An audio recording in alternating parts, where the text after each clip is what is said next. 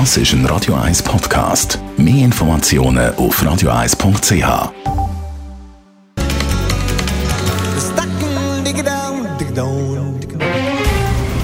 Der Finanztag auf Radio 1. Verstehen, was Menschen und den Markt bewegt. In Zusammenarbeit mit der Zürcher Privatbank Merki Baumann.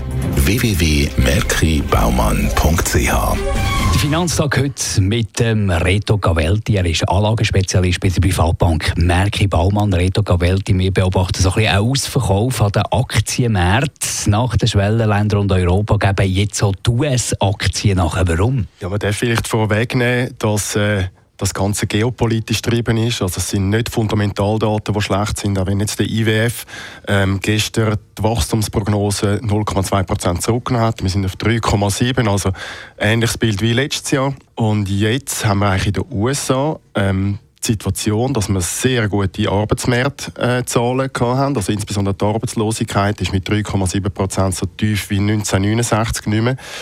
Das gibt natürlich mit dem engen Arbeitsmarkt so eine gewisse Angst vor einer Lohninflation, die man bis jetzt nicht groß gesehen hat.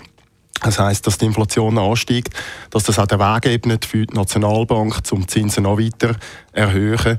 Und höhere Zinsen sind eigentlich schlechter für, äh, für die Aktienmärkte in den USA. Wenn wir zu den Rohstoffen gehen, Erdöl auf einem Vierjahreshoch, ähm, wird da die 100-Dollar-Marke durchbrochen? Ja, das ist eine spannende Sache, insbesondere Erdöl, das uns natürlich gerade direkt als Konsumenten äh, betrifft, in, in, äh, mit den Benzinpreisen. Äh, es ist ja so, dass Donald Trump mit den Sanktionen gegen Iran natürlich äh, gewisse Angebotsdefizite ausgelöst hat. Wir haben mit Venezuela und Libyen ebenfalls zwei Länder, die nicht mehr so viel produzieren können wie auch schon. Und das geht natürlich mit dem Angebotsengpass und der gut laufenden Konjunktur weltweit ähm, äh, höhere, höhere Preise, weil einfach die Nachfrage grösser wird. Die OPEC, insbesondere Saudi-Arabien und jetzt auch die Russen, sind zwar bereit, höhere, höhere Mengen, Mengen zu fördern, aber ob das wird lange zum den Ausfall, weil bei Iran schätzen wir jetzt doch 1 bis 2 ähm, Millionen äh, Fass pro Tag, wo fehlen. Ob die das können auf, aufschiessen, ist, äh, ist äh, eine andere Frage.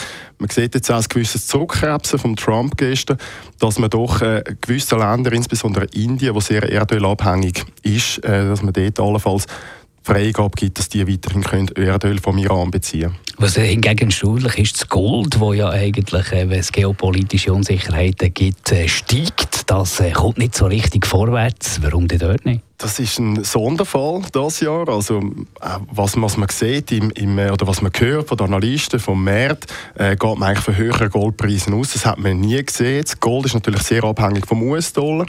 US-Dollar ist jetzt natürlich das Jahr sehr stark geworden. Da leidet das Gold drunter.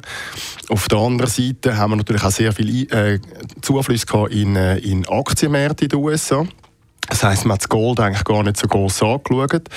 Ähm, kann aber sein, dass wenn die Inflation steigt und die Realrenditen negativ sind, dass dort die Attraktivität vom Gold zukommt. Und ich denke, dass wir per Ende Jahr noch einen Anstieg dürfen sehen im Goldpreis. Danke für die Einschätzung, Reto Gavelti von der Privatbank Merki Baumann. Der Finanztag gibt es auch als Podcast auf radioeis.ch. Präsentiert von der Zürcher Privatbank Merki Baumann. www.merkibaumann.ch Das ist ein Radio 1 Podcast. Mehr Informationen auf radioeis.ch.